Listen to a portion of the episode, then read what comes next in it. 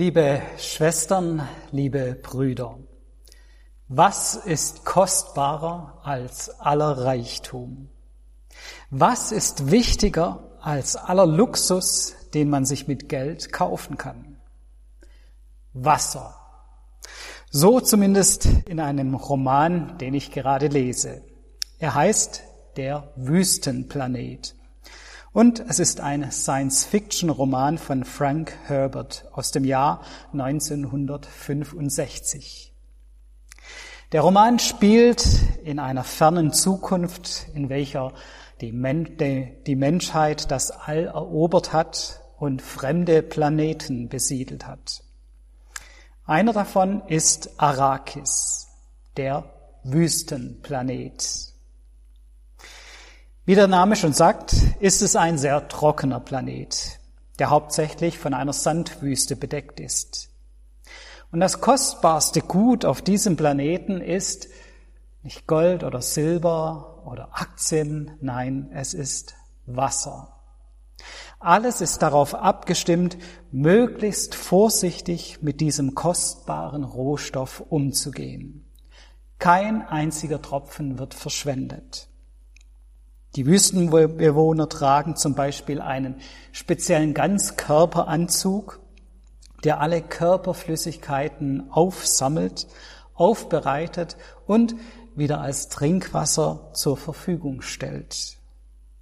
Mit größter Selbstverständlichkeit wird bei ihnen darauf geachtet, dass wirklich alles am Anzug verschlossen ist, dass auch nicht der kleinste Tropfen Wasser nicht die geringste Feuchtigkeit nach außen drehen kann und für den Körper verloren ist.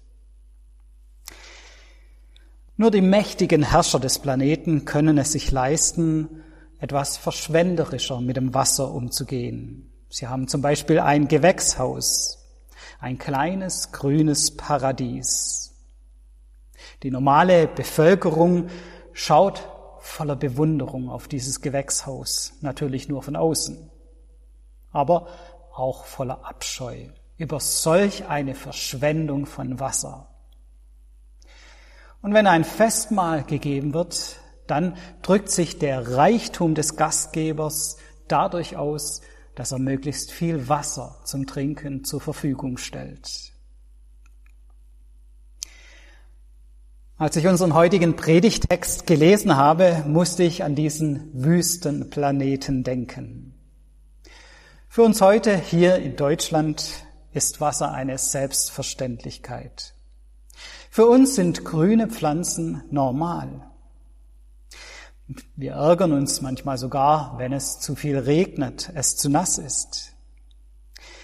In unserem gemäßigten Klima können wir gar nicht richtig ermessen, was für eine wundervolle und kostbare Gabe frisches, klares Wasser ist. Ohne Nahrung können wir mehrere Wochen überleben, aber ohne Wasser normalerweise nur drei Tage. Jesus sagt uns heute durch den Predigtext, Wen da dürstet, der komme zu mir und trinke.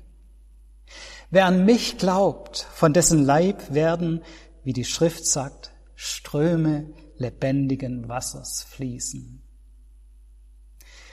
Jesus verheißt uns hier Wasser im Überfluss, Ströme von Wasser. Er will unseren Durst stillen. Und er will uns nicht nur ein paar Tropfen Wasser geben, die durch einen Ganzkörperanzug wieder destilliert werden. Nein, Ströme des lebendigen Wassers sollen fließen. Was für eine Zusage. Jesus will nicht, dass wir in der Wüste leben, dass wir in der Dürre leben, dass unser Leben trocken ist, dass wir Mangel haben. Nein, er will uns Überfluss geben. Er will uns die Fülle geben. Jesus spricht diese Worte am letzten Tag des Laubhüttenfestes in Jerusalem.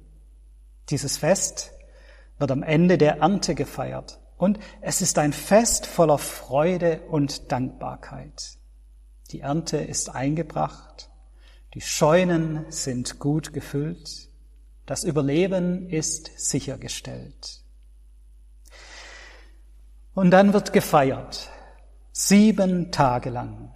Nicht nur ein kurzer Erntedankgottesdienst, sondern eine ganze Woche lang wird gefeiert, Gott gelobt, gesungen, gejubelt.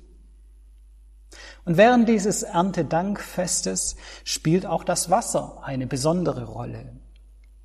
Jeden Tag an diesem siebentägigen Fest wird in einer Symbolhandlung in Jerusalem Wasser aus der Siloa-Quelle geschöpft und dann hoch zum Tempel getragen und dort an einem Altar ausgegossen. Diese Handlung wird an eine Bibelstelle angespielt. Und zwar Jesaja 12, Vers 3. Dort heißt es, Ihr werdet mit Freuden Wasser schöpfen aus dem Brunnen des Heils. Es wird also bei dem Fest mit dem Wasserschöpfen das endgültige Heil gefeiert, welches Gott für seine Schöpfung vorgesehen hat. Die Handlung erinnert aber auch an eine andere Stelle, an die großartige Zukunftsvision, welche der Prophet Hesekiel vom Tempel hat. Und zwar in Kapitel 47 des Hesekiel-Buches. Dort beschreibt er den himmlischen Tempel, von dem aus ein Wasserstrom fließt, der die ganze Erde bewässert. Auch daran erinnert dieses Ausschütten des Wassers der Siloa-Quelle am Tempel. Das ganze Fest, das Laubhüttenfest und auch diese Zeremonie des Wasserschöpfens ist von Freude und Jubel geprägt. Ein Rabbi schreibt im Talmud darüber, wer die Freude bei der Wasserprozession nicht gesehen hat, hat in seinem Leben noch keine Freude gesehen. Es ist die Freude darüber, dass Gottes Reich anbrechen wird. Es ist die Freude darüber, dass Gott seinen Geist ausgießen wird. Und nun sagt Jesus, am Höhepunkt dieses Freudenfestes, wen da durstet, der komme zu mir und trinke. Er verheißt Ströme des lebendigen Wassers. Und der Evangelist Johannes schreibt erklärend, das sagte er aber von dem Geist, den die empfangen sollten, die an ihn glaubten. Denn der Geist war noch nicht da, denn Jesus war noch nicht verherrlicht. Also mit Jesu Tod und Auferstehung, mit seiner Verherrlichung, hat nach Johannes diese endzeitliche Heils- und Freudenzeit angefangen. Jesus schenkt das lebendige Wasser. Er schenkt seinen Nachfolgern und Nachfolgerinnen seinen Heiligen Geist. Was für ein wundervolles, was für ein kostbares Geschenk. Und wir Menschen brauchen dieses Geschenk. Wir brauchen dieses kostbare Geschenk auf unserem Wüstenplaneten. Wir brauchen dieses lebendige Wasser. Wir brauchen Gottes Geist in unserer Welt. Nächste Woche feiern wir ja Pfingsten. Wir feiern, dass Jesus uns seinen Geist geschenkt hat, das lebendige Wasser. Wir feiern, dass er in unser dürres Land den Lebensstrom ausgegossen hat. Vielleicht könnt ihr ja in dieser Woche vor Pfingsten euer persönliches Laubhüttenfest feiern, sieben Tage lang. Sieben Tage voller Freude und Dankbarkeit. Ja, ich gebe zu, wahrscheinlich wird es ein bisschen schwierig werden, das in dieser ausgiebigen Form eines siebentägigen Pfingstpilgerfestes zu feiern mit allen möglichen Festmählern. Aber ihr könnt vielleicht für euch es im Kleinen feiern, daran denken. Ihr könntet bei jedem Glas Wasser, das ihr trinkt in der nächsten Woche, daran denken, was Gott euch geschenkt hat Jedes Getränk kann euch daran erinnern, wie reich ihr beschenkt seid, dass ihr Wasser im Überfluss habt und dass in euch das lebendige Wasser fließt, Gottes Geist, dass ihr Gottes Kinder sein dürft und dass in Jesus Gottes Reich angebrochen ist. Also, ich lade euch ein, seht in der kommenden Woche nicht nur das Glas Wasser, das ihr trinkt, seht darin jedes Mal ein Zeichen der Fülle, die Gott schenkt. Das verheißt uns Jesus heute, dass er unseren Durst stillt. Das Schöne ist, dass die Verheißung noch darüber hinausgeht. Jesus sagt nämlich, wer an mich glaubt, von dessen Leib werden, wie die Schrift sagt, Ströme lebendigen Wassers fließen. Es geht um Ströme des Wassers, die überfließen. Nicht nur unser persönlicher Durst wird gestillt, sondern durch uns hindurch, über uns hinaus fließt das Lebenswasser hin zu anderen. Und das ist ja typisch für Gottes Gaben.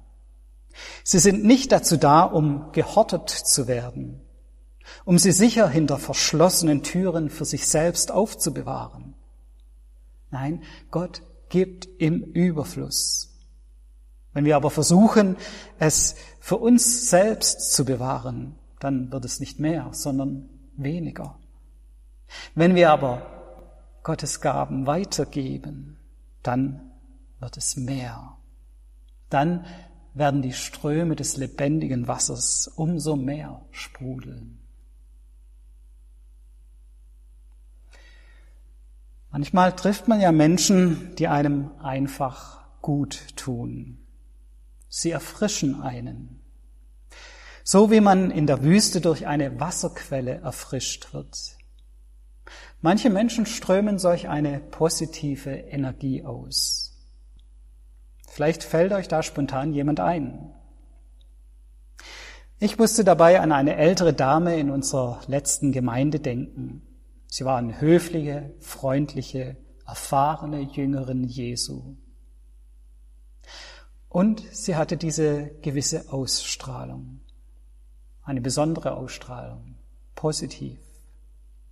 Eine Ausstrahlung, die einfach gut getan hat.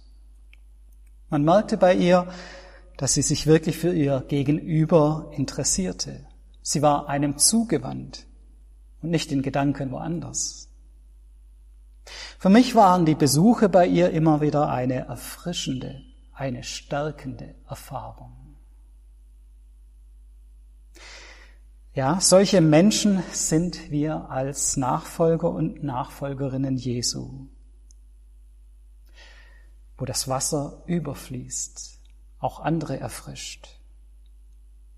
Jesus gibt unseren ausgedörrten Seelen das Wasser des Lebens. Er schenkt auf unserem trockenen Wüstenplaneten frisches, klares Wasser. Er stillt unseren Durst. Und er gibt im Überfluss. Er beschenkt uns so, dass auch wir andere beschenken können mit diesen Strömen des lebendigen Wassers und andere so auch erfrischen können. Amen.